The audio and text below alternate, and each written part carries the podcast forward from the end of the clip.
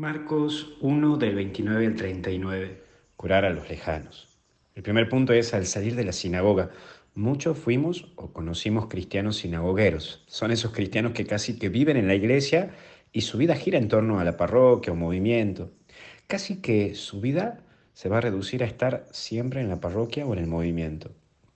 Hoy Jesús nos muestra que hay que salir, que hay personas que no están bien, que necesitan de vos y que necesitan de mí y que necesitan de esa capacidad de curar. No podemos vivir enfrascados en el mundo parroquial, creyendo que todo gira allí. La parroquia o movimiento es como ese aire de respiro para luego imbuirse en el mundo, como los nadadores que deben sacar la cabeza para respirar y volverse a meter en el agua. Por eso date la oportunidad de salir de tu zona de confort y enfrentar las realidades distintas que capaz que no lo ves estando en tu sinagoga.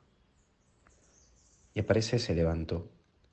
Fiebre en latín se traduce por locus, es decir, una persona que no está en sus cabales o que no razona bien. Pero esto le demos un girito más. Porque cuando una persona no está en sus cabales o no ve la realidad como tal y se deja llevar por la imaginación, es posible que pierda su dignidad. Hay muchas personas que han perdido su identidad o su dignidad por no asumir su realidad y no enfrentarla. Incluso por escapar de tu realidad caíste y perdiste tu dignidad. Me acordaba de una muchacha que me tocó atender la vez pasada que se casó a los 16 años y le pregunté si se había casado por amor. Me dijo no, era porque ya no aguantaba y no quería tolerar la realidad de mi casa. Por eso, durísimo. Por eso vuelvo a repetir, dignidad y asumir la realidad para enfrentarla están muy unidos.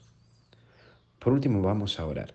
Siempre habrá necesidad, pero sos vos quien también debe recurrir a la necesidad de Dios. Por eso no dejes de orar. Si no tenés momentos de oración, es muy difícil que puedas aliviar. Esto debe recordarte que cuando obras en ayuda de otros, no pasa por tus capacidades o logros, sino porque es la chispa de Dios que obra en vos.